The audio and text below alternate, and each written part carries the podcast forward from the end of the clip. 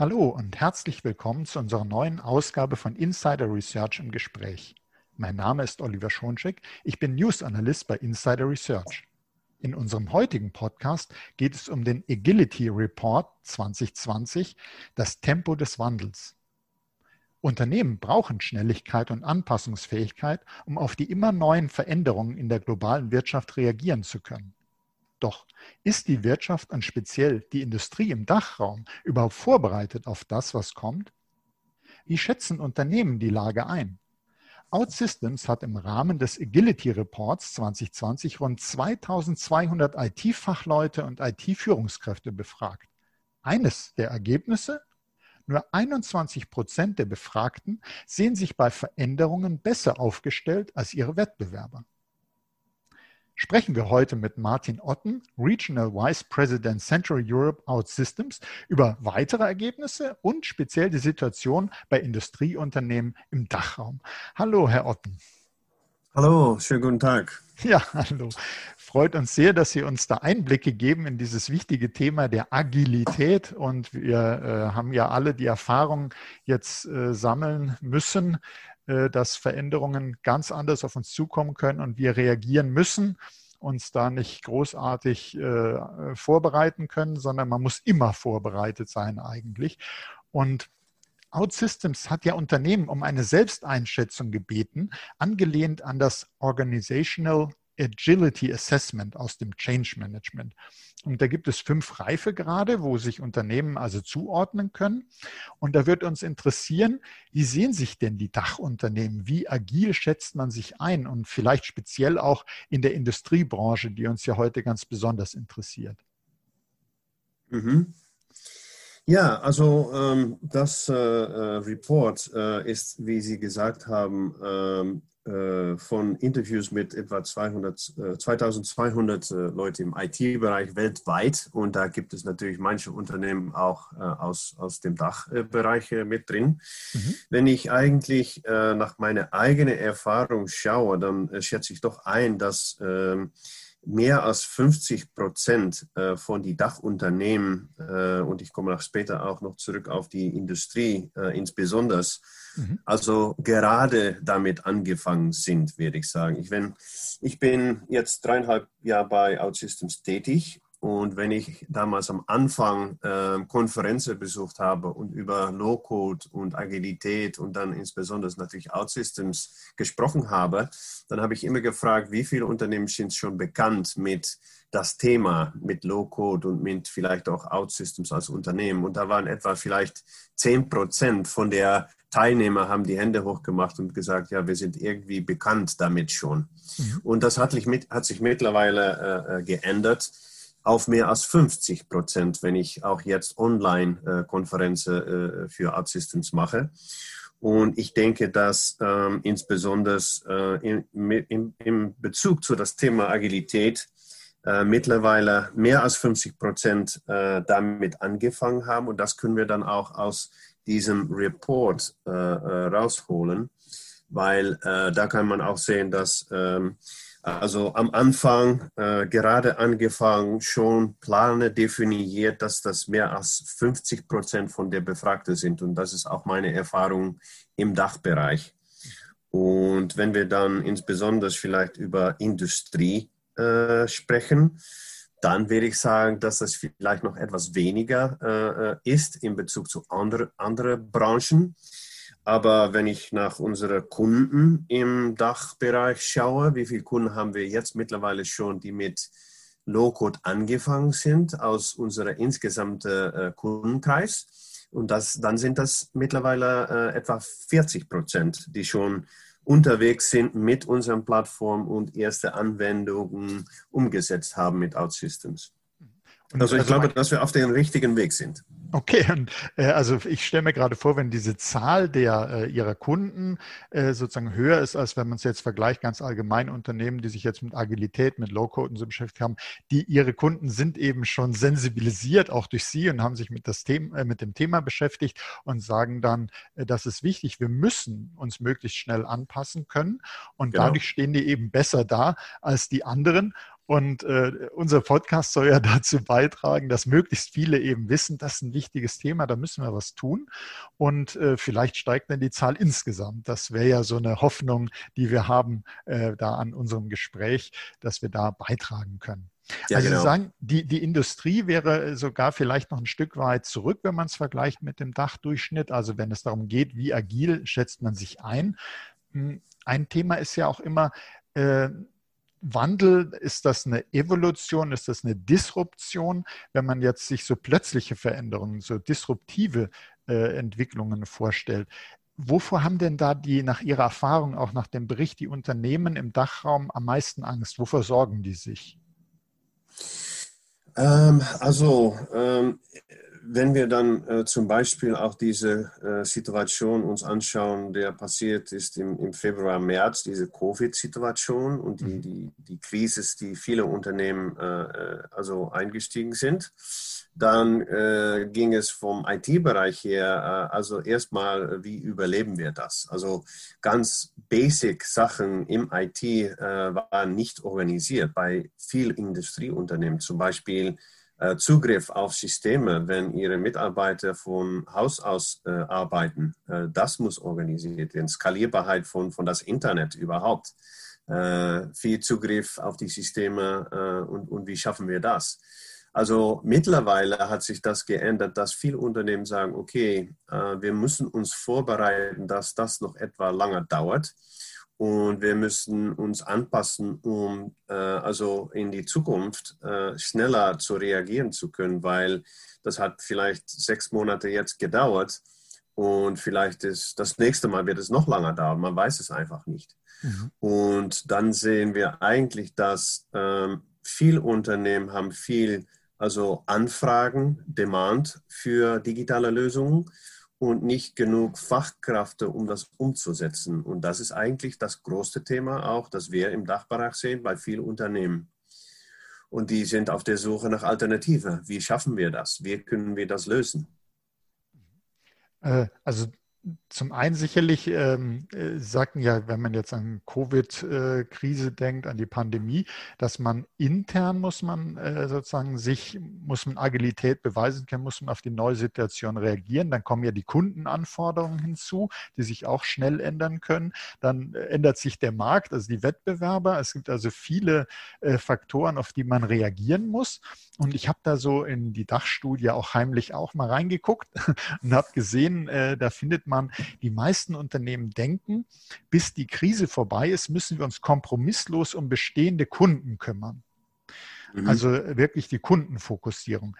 Und was bedeutet das denn, wenn man jetzt daran denkt, äh, dass man vielleicht äh, neue Applikationen entwickeln muss oder Applikationen anpassen muss? Was bedeutet das für Agilität und die Schnelligkeit der App-Entwicklung? Ähm, also ähm, wir sehen, dass natürlich Kunden, auch bei uns, aber bei unseren Kunden äh, auch ein, ein wichtiges Thema äh, bleiben und sind, weil wenn man sich äh, äh große Unternehmen zum Beispiel wie äh, Amazon anschaut, die haben, glaube ich, in, in jedes Bereich schon ein, ein großer oder kleiner Finger mit drin. Äh, in, in Bezug zu Geschäft, die, die die da machen und Industrien disruptieren. Und das kann überall und immer passieren. Und äh, ich denke, dass die, die, die, die Reise, äh, die die Kunden haben mit ihr Unternehmen, äh, äh also einfach sein muss, nicht so kompliziert, äh, damit die Kunden äh, zufrieden sind, vielleicht mehr Produkte kaufen, äh, bessere Service äh, an, angeboten bekommen äh, von das Unternehmen. Und das heißt, dass das äh, äh, UI, würde ich mal sagen, die, die Erfahrung von den Nutzern immer wichtiger wird. Und mhm. das ist nicht nur über einen Kanal, zum Beispiel Web, aber das geht dann insgesamt über alle Kanäle, äh, die das Unternehmen anbietet. Ähm, direktes Kontakt mit Account Manager zum Beispiel, über das Callcenter. Das muss eine äh, Unified Erfahrung werden. Und das ist ein sehr großes Thema, das, das isoliert ist im Moment bei vielen Unternehmen. Und das äh, müssen die unbedingt anfassen, weil sonst gehen die Kunden irgendwo anders hin, wo es ein vielleicht neuer disruptiver Unternehmen äh, äh, gibt oder geboren ist, die das schon anbietet und für die Kunden eine bessere Erfahrung anbietet als was die nächsten Wettbewerber kann. Also das ist schon ein Risiko, was wir sehen. Also äh, was ich da jetzt auch insbesondere mitnehme, dass äh, die äh, Nutzererfahrung, das Nutzererlebnis, wovon man auch spricht, äh, wenn ich eine Anwendung äh, nutze, dass das nicht äh, darunter leiden darf, dass die jetzt in kurzer Zeit zum Beispiel verändert werden musste, entwickelt werden musste. Da kann ich dann nicht irgend so einen äh, Rohentwurf äh, hintun und sagen, ja, Anwender, guck, finde ich mal zurecht, sondern es gibt auch entsprechend berechtigterweise die Erwartung der Kunden, dass die Anwendung äh, weiterhin äh, sehr gut funktioniert und wie man sich das vorstellt, auch wenn da eben Änderungen vorgenommen werden muss. Es ist also eine hohe Anforderung, doch äh, schnell zu reagieren. Ja, genau, weil die Produkte sind auch nicht äh, äh, nimmer fertig. Also man hat immer wieder neue Änderungen, die man äh, aufführen muss und deswegen braucht man auch ein ähm, eine Umgebung. Es ist nicht nur Technologie, das, das, das möchte ich auch äh, dazu sagen, nicht nur Technologie, sondern auch äh, Fachkräfte, Personal, Prozesse sind damit auch wichtig, damit man auch in die Zukunft, wenn die Änderungen äh, wieder auf die Unternehmen zukommen, schnell reagieren kann und IT-Plattformen und Systeme anpassen kann. Mhm. Äh, was, wir, wir haben ja jetzt über äh, anfangs über diese Selbsteinschätzung der Agilität gesprochen, wo die Unternehmen so ihren Reifegrad äh, gesagt haben, hier stehen wir. Und dann mhm. gibt es aber die Zeit, die man zum Beispiel tatsächlich benötigt, um äh, eine Entwicklung äh, neu voranzutreiben, um eine Applikation zu entwickeln. Also der Praxischeck, wenn man so will. Was ist denn da Ihre Erfahrung? Wie schätzen sich äh, die Unternehmen, schätzen sich besser ein, dass sie sagen, ja, eigentlich können wir schnell genug reagieren. Und wenn man dann guckt, wie lange sie in der Realität vielleicht brauchen, um eine neue Applikation zu entwickeln, dann sieht das gar nicht so gut aus. Mhm. Ja, also das ist, das ist ein, ein, ein sehr interessantes Thema, weil ähm, es ist nicht nur, dass die Entwicklung äh, äh schneller geht, das ist, das ist schon bewiesen. Ich meine, wenn wir uns anschauen, wie Loco zum Beispiel sich verhält äh, zum klassische Entwicklung, dann äh, wird es immer schneller sein, welches Low-Code-Plattform man auch sich, sich anschaut. Äh, das, ist, das ist kein Thema mehr. Aber es geht nicht nur um die Technologie, wie gesagt, und dass man schneller entwickeln kann und schneller anpassen kann. Es muss auch in die äh, Architektur äh, jetzt und auch in die Zukunft passen. Man muss sich auch kümmern um äh, die, die, die Leute, die mit der Plattform arbeiten, nicht nur IT, sondern auch Business. Man muss sich auch die Prozesse anschauen. Wie sehen die aus? Wie müssen wir die äh, ändern? Und das bedeutet auch eine Mentalitätsänderung äh, in, innerhalb des Unternehmens, eine Kulturshift äh, in das Unternehmen, weil wenn man das nicht ändern kann, dann kann man mit irgendwelcher Technologie auch nicht das Ultime erreichen, dass das ganze Unternehmen äh, agiler wird. Es ist nicht nur die Verantwortlichkeit, glaube ich, von IT, sondern auch ähm, gleichzeitig von die Business. Und das muss auch auf die höhere Ebene in Bezug zur Senior Management oder, oder Top Management belegt werden, dass das eine Strategie von das Unternehmen ist ähm, in die Zukunft. Das ist sehr, sehr wichtig. Also wir, wir nehmen damit auf jeden Fall, dass äh, Technologie muss natürlich da sein, klar, aber auch die Organisation, die Mentalität, Motivation, das Top-Management, das muss sozusagen alles äh, darauf auch vorbereitet sein, äh, agil zu reagieren. Man muss äh, die entsprechende Denke haben dafür. Und wenn Sie jetzt auf Industrieunternehmen vielleicht nochmal auch schauen und ja. an unsere äh, leider um sich wütende Corona-Pandemie denken, ähm, sind da die Industrieunternehmen, wie haben die sich denn, können Sie dazu was sagen, wie haben die sich denn verhalten? Sind die, äh, Sie sagten anfangs schon, vielleicht sogar etwas äh, in der Agilität zurück? Hat sich das ähm, jetzt bei der Corona-Pandemie gezeigt? Können Sie dazu was sagen? Ähm, also ja, die, die Projekte haben sich eigentlich im Industriebereich äh, verzögert. Das haben wir über die letzten sechs Monate gesehen. Wie gesagt, die haben eine, äh, die befanden sich in einem Überlebensmodus, mhm. ähm, um, um selbst erstmal zu überleben. Das, das war nicht einfach, aber jetzt kommt viel, viel auf uns zu und da sieht man, dass ähm, die Projekte, die man dann äh, äh, anfasst äh, im Industrie, es ist nicht so einfach. Ich glaube, dass die Änderung im Industriebereich etwa größer ist äh, als in andere Bereiche, äh, was wir bis jetzt gesehen haben. Und, und warum ist das so? Weil die Industrieunternehmen, die haben sich meistens Standardpakete gekauft und implementiert. Und die, das waren vielleicht ein bis drei oder sogar längere Programme, die da abgelaufen sind, um so etwas zu implementieren, also company-weit und ähm, dann äh, auf einmal äh, das umzusetzen oder zu ändern auf agile Plattformen wie zum Beispiel OutSystems, wenn man sich dann, ähm, äh, wenn man die Erfahrung hat, dass zum Beispiel Projekte innerhalb Wochen umgesetzt werden statt Monate oder Monate statt Jahre, dann ist man das eigentlich nicht gewohnt. Und deswegen ist das nicht nur, also das Technologieplattform, wie Sie gesagt haben, ist wichtig, aber ich glaube, dass die anderen Sachen da darum hin, äh, wie gesagt, wie Organisation, Prozesse, ähm, Kulturänderung und so weiter, noch, noch wichtiger werden als in anderen Industrien, meiner Meinung nach. Mhm. Mhm. Einfach weil die das nicht gewohnt sind. Und äh, da, da, liefern Sie mir eigentlich schon die Vorlage für den nächsten Punkt, der mich interessieren würde. Äh, neben der Bestandsaufnahme, wo wir stehen, wäre mhm. ganz wichtig für unsere Zuhörerinnen und Zuhörer, äh, welche Ansätze helfen denn, um zum Beispiel die Liefergeschwindigkeit zu erhöhen, also um agiler zu werden? Haben Sie da Tipps? Können Sie Technologien nennen oder Verfahren, Managementmethoden? Irgendwie, also Ansätze, was kann man machen?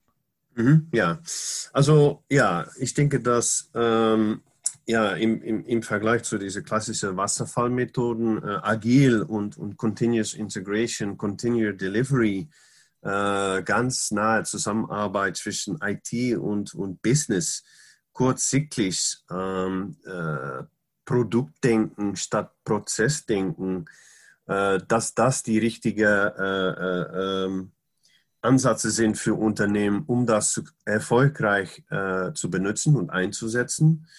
Und wenn man dann über Technologien spricht, ähm, es ist nicht nur ähm, äh, ein neues Technologieplattform, es geht auch darum, wie integriert das mit was wir jetzt schon haben an Systeme, an Plattformen, wie integriert das mit vielleicht zukünftigen Plattformen, die wir dann auch noch äh, einsetzen müssen in Zukunft. Ähm, und wie gesagt, ähm, immer noch das Prozess, äh, wie ändern wir unsere Prozesse so, dass wir dann auch kurzsichtlich jede zwei Wochen innerhalb eines Sprint zum Beispiel neue Funktionalität an unsere interne, aber auch externe Nutzer liefern können. Äh, und wir, wie sorgen wir, dass unsere Governance so eingerichtet worden ist, dass wir das auch ähm, gut skalierbar, äh, highly secure einsetzen können. Das sind alle Themen, die, die greifen dann eigentlich zusammen, um das äh, zu erreichen, was die dann vorhaben.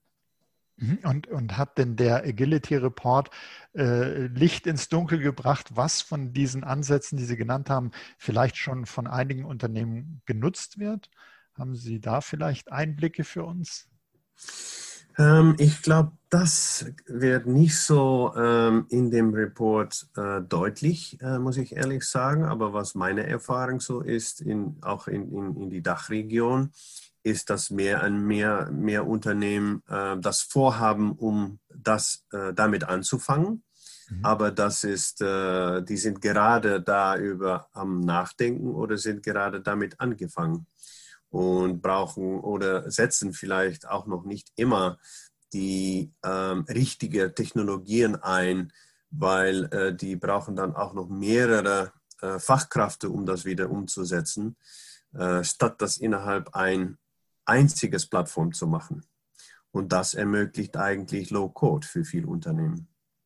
Weil das Problem ist immer, dass die viele Anforderungen haben, viele Demand haben für neue digitale Lösungen und nicht genug Fachkräfte und Kenntnis haben, um das umzusetzen. Ähm, Sie, Sie haben den äh, Punkt ja jetzt auch genannt mit Talenten, Kenntnisse. Das, äh, da würde ich gern auch noch mal näher drauf schauen mit Ihnen, weil ich gehe davon aus oder ich habe Ihren äh, Erläuterung entnommen, dass obwohl man eigentlich äh, schnellere App-Bereitstellungen zum Beispiel Industrie haben müsste, muss man davon ausgehen, dass in der letzten Zeit diese Geschwindigkeit eher nachgelassen hat, eben gerade auch durch die Corona-Pandemie bedingt, weil man sich um ganz andere Dinge gekümmert hat, obwohl man gerade in diesen Zeiten äh, besonders schnell reagieren können müsste. Also dass man, hat man Sand im Getriebe, obwohl man genau dann schnell vorankommen müsste. Und da ist natürlich wichtig, deshalb hatten Sie das ja auch gesagt, dass man überhaupt die Fachkräfte, die Talente, die Kenntnisse da hat und äh, wahrscheinlich fehlen die ja in vielen Unternehmen, was die ganze Problematik noch verschärft, oder? Ja, genau. Also äh, genau, im, im Krisen ist es schwer, äh, also neue Leute dazu äh, zu nehmen oder, oder einzuführen in das Unternehmen. Also deswegen muss man sich anschauen, wie kann ich mit meinem heutige, heutiges Personal ähm, mehr machen, als was ich jetzt machen kann, ohne mehr Leute einzuführen in das Unternehmen. Und das äh, da liegt genau der Punkt auch äh, und die Vorteile von Low Code. Ähm, das ist ähm, eine Plattform, wo man also mit weniger Kenntnis einsteigen kann und produktiv Applikationen verwenden, statt wenn man das vergleicht mit äh, klassischer Entwicklung, weil das ist viel, da braucht man viel, viel mehr Kenntnis und das ist auch produktiver in Bezug zur Geschwindigkeit. Mhm. Also viele Unternehmen sind damit geholfen, glaube ich, insbesondere in diese heutzutage Krisen, dass sie ihre heutzutage Mitarbeiter einsetzen können, der nicht die Superentwickler sind, aber auch Leute, die Affinität mit IT haben vom Businessbereich her und sehr schnell, also dann spreche ich über Wochen, produktiv äh, äh, äh sein können mit eine Plattform wie OutSystems und schon Applikationen verwenden können für das Unternehmen.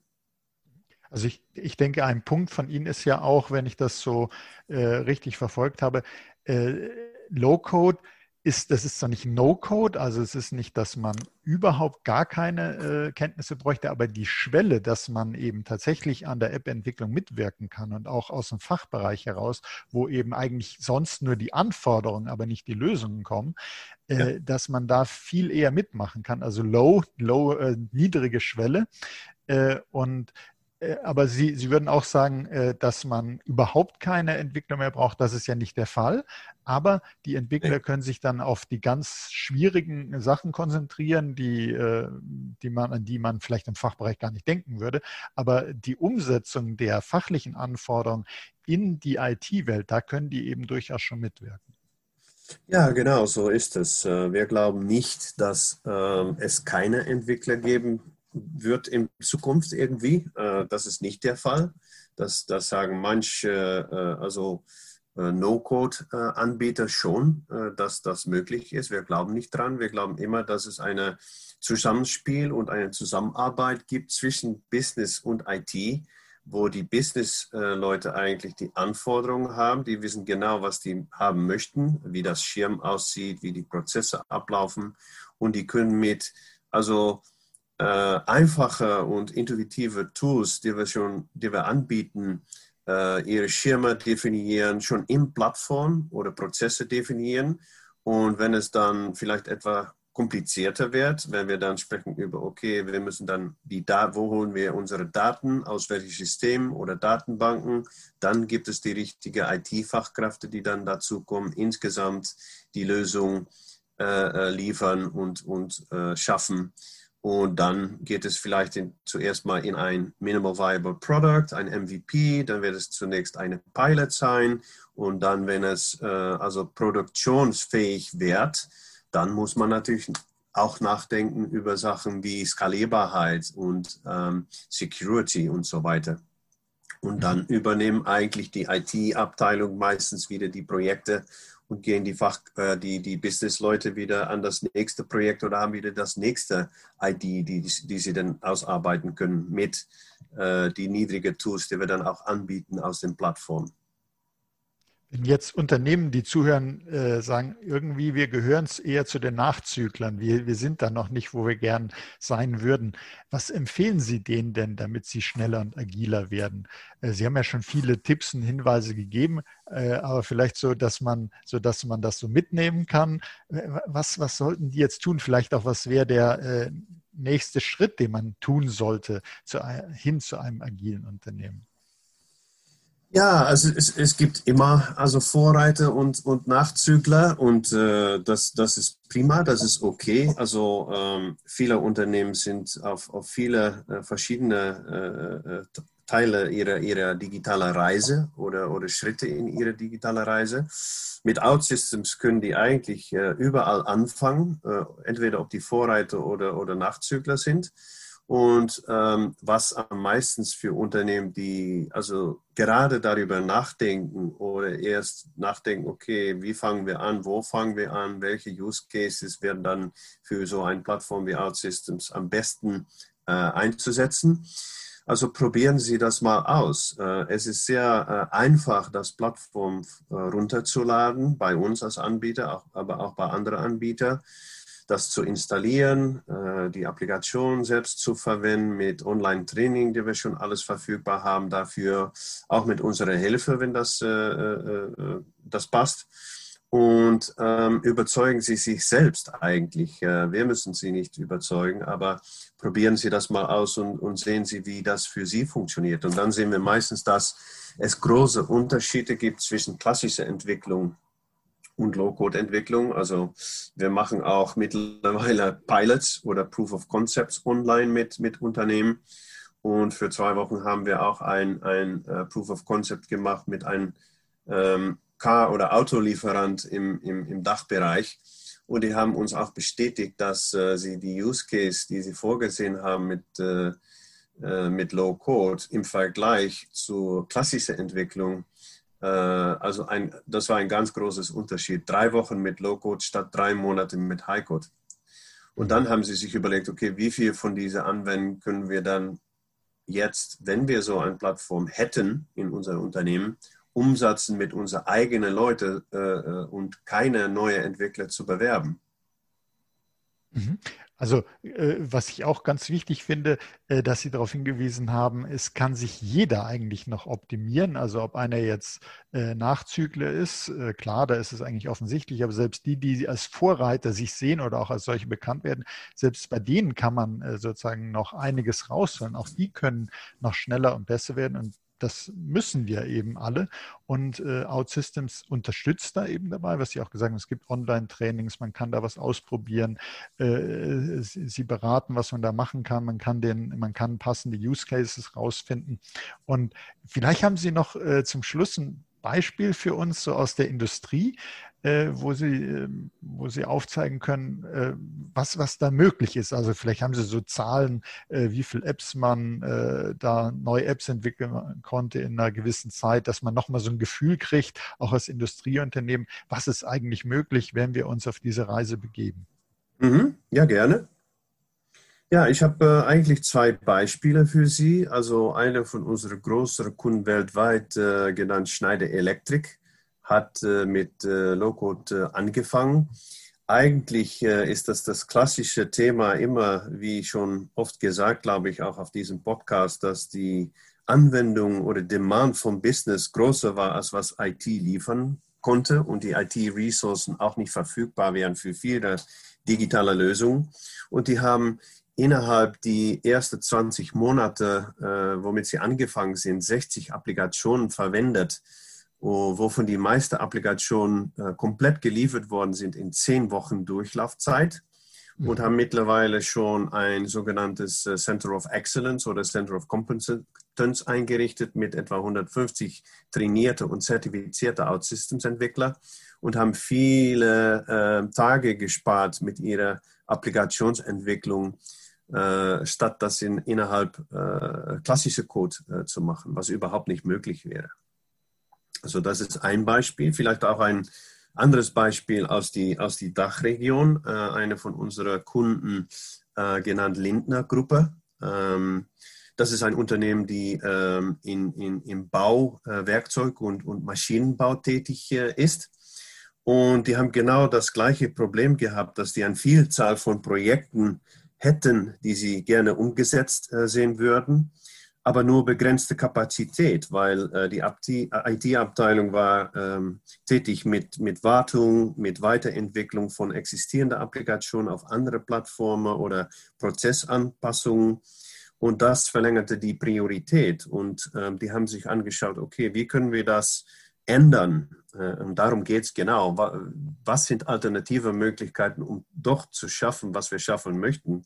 Und die haben sich dann nach Low-Code äh, äh, angesehen und eigentlich ihre IT, äh, also ihre Mitarbeiter mit etwa größerer IT-Affinität trainiert und die haben seit äh, Anfang dieses Jahr bis Juli, da gibt es auch eine Pressemitteilung, die Sie sich vielleicht anschauen möchten, fünf Applikationen geliefert innerhalb ein halbes Jahr mit ein kleines Team von drei Entwicklern. Mhm.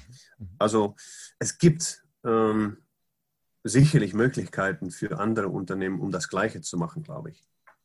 Also wir werden, das sind sehr beeindruckende Resultate, finde ich. Und wer sich das nochmal näher anschauen und reinlesen möchte in, in diese Case Studies oder diese Mitteilung, die Sie gerade erwähnt haben, wir werden das in die Show Notes packen zu diesem Podcast, sodass man das dann sich noch näher anschauen kann und auch einen Link, wenn man da was ausprobieren will. Äh, die Lösung von OutSystems. Und ja, herzlichen Dank für diesen spannenden Einblick in die Agilität von Unternehmen, Herr Otten. Das fand ich wirklich sehr beeindruckend. Auch gerade jetzt so äh, die, die Zahlen, die Sie dann nochmal gebracht haben, was alles möglich ist. Und herzlichen Dank für Ihr Interesse, liebe Hörerinnen und Hörer. Seien Sie auch das nächste Mal dabei, wenn es heißt Insider Research im Gespräch. Das war Oliver Schoncheck von Insider Research im Gespräch mit Martin Otten von OutSystems. Herzlichen Dank, Herr Otten. Gerne geschehen. Danke auch.